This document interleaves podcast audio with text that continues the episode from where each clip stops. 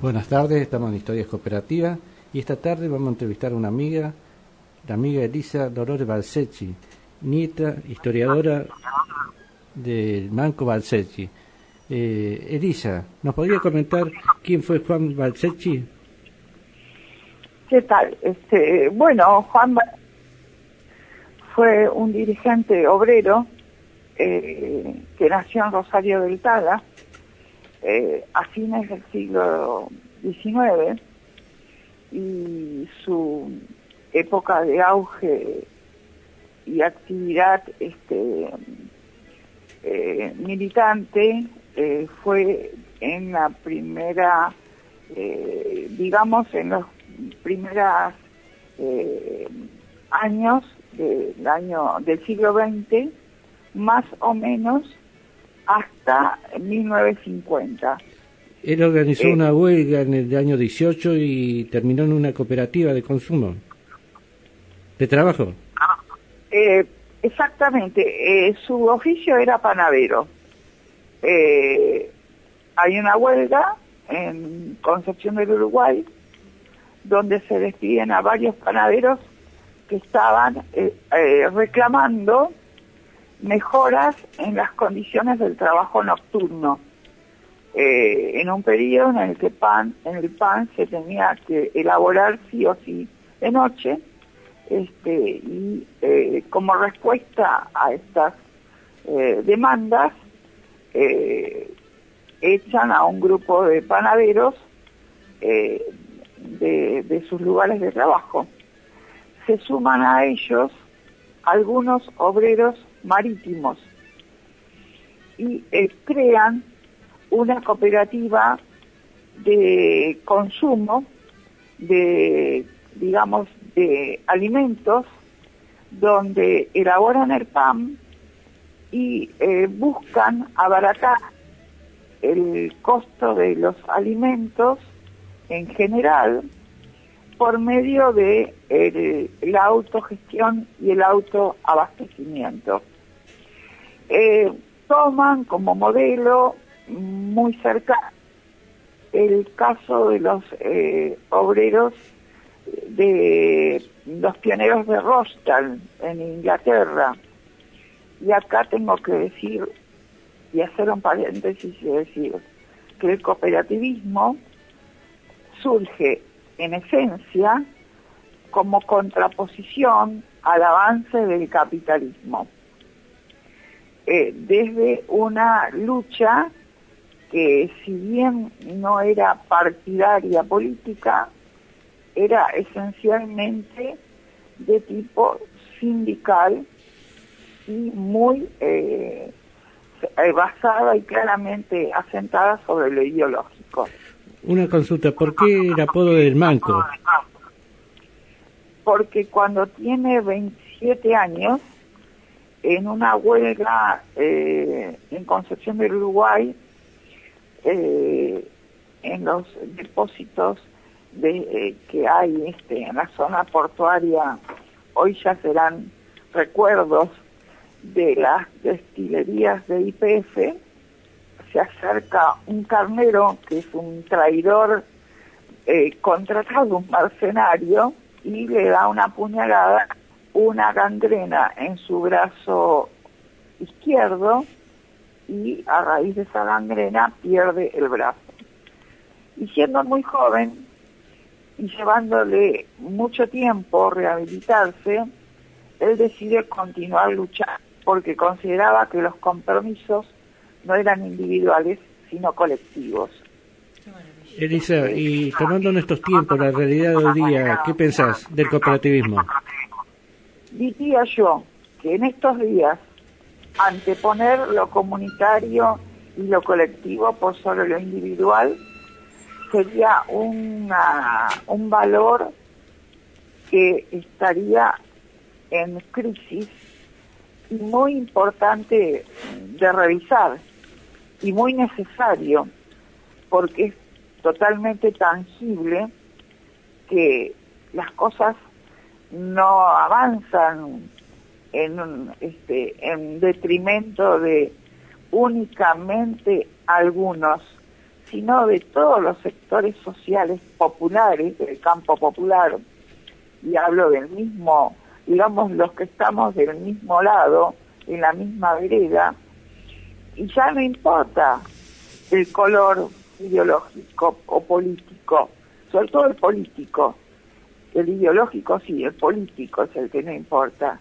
sino la cuestión es no contradecir, no oponerse, no presentar proyectos a los que dicen opositores, porque no se acepta el debate, y el debate es la esencia de cualquier sociedad democrática que pretende crear para avanzar hacia adelante.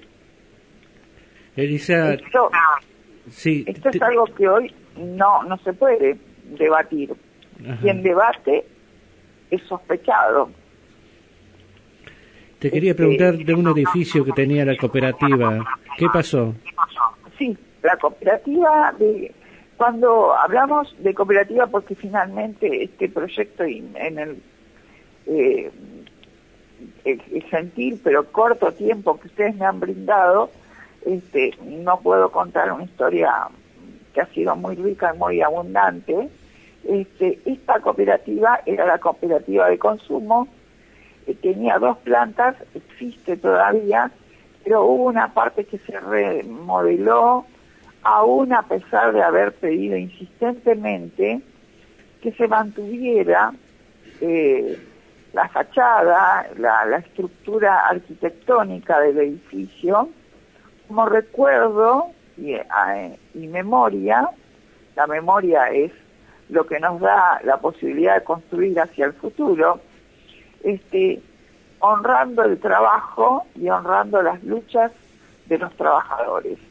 Lamentablemente nunca nos escucharon este, para que eso fuera tomado como corresponde, con la seriedad que corresponde y con un decreto, una o una declaración o una municipal provincial, este, departamental, este, como para que eh, se preservara este edificio.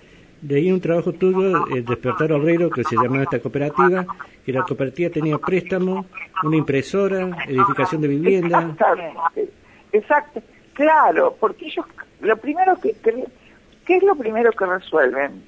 La cuestión alimentaria. Por eso crean la cooperativa de, eh, de digamos, de eh, para la panadería, tenía carnicería, panadería y almacén. Eso es lo, lo que todos necesitamos tener resuelto en nuestros hogares, el alimento. Y luego crean la imprenta.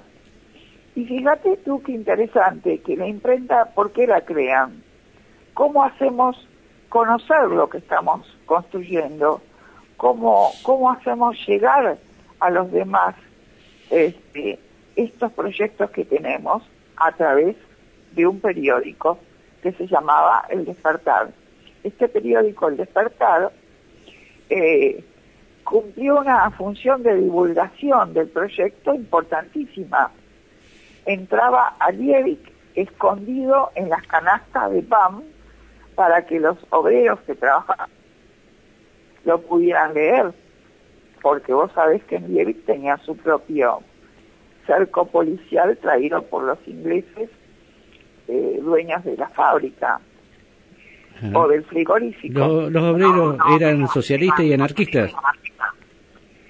Esencialmente eran anarquistas, anarquistas revolucionarios y socialistas pero eh, eh, eh, los socialistas apoyaron más desde el aspecto de, te diría, los anarquistas, perdón, los socialistas más conocidos estaban profesores del Colegio Nacional y algunos alumnos del Colegio Nacional que voluntariamente trabajaban en la escuela nocturna que crearon para todos aquellos obreros que querían formarse Eh, y bueno, si no sabían leer y escribir, aprender a leer y escribir y superarse.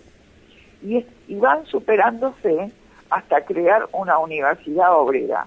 Los socialistas dieron muchas conferencias, inclusive diputados de Buenos Aires iban a dar conferencias a, esta universidad obrera y en, y en una oportunidad Alicia Moró de Justo fue a Concepción del Uruguay a visitar esta universidad obrera que yo hablando en un encuentro de universidades populares en La Plata, me explicaron que universidades obreras no populares hubo muy poquititas en la República Argentina. Hoy tenemos que preguntarnos por qué estamos donde estamos, que si en la historia buscamos tenemos mucho para respondernos y que lo solidario, la área se construye en pos del bien común y los principios del cooperativismo son un camino más práctico que teórico, pero que nos puede dar una respuesta sumamente importante en esta situación en la que estamos.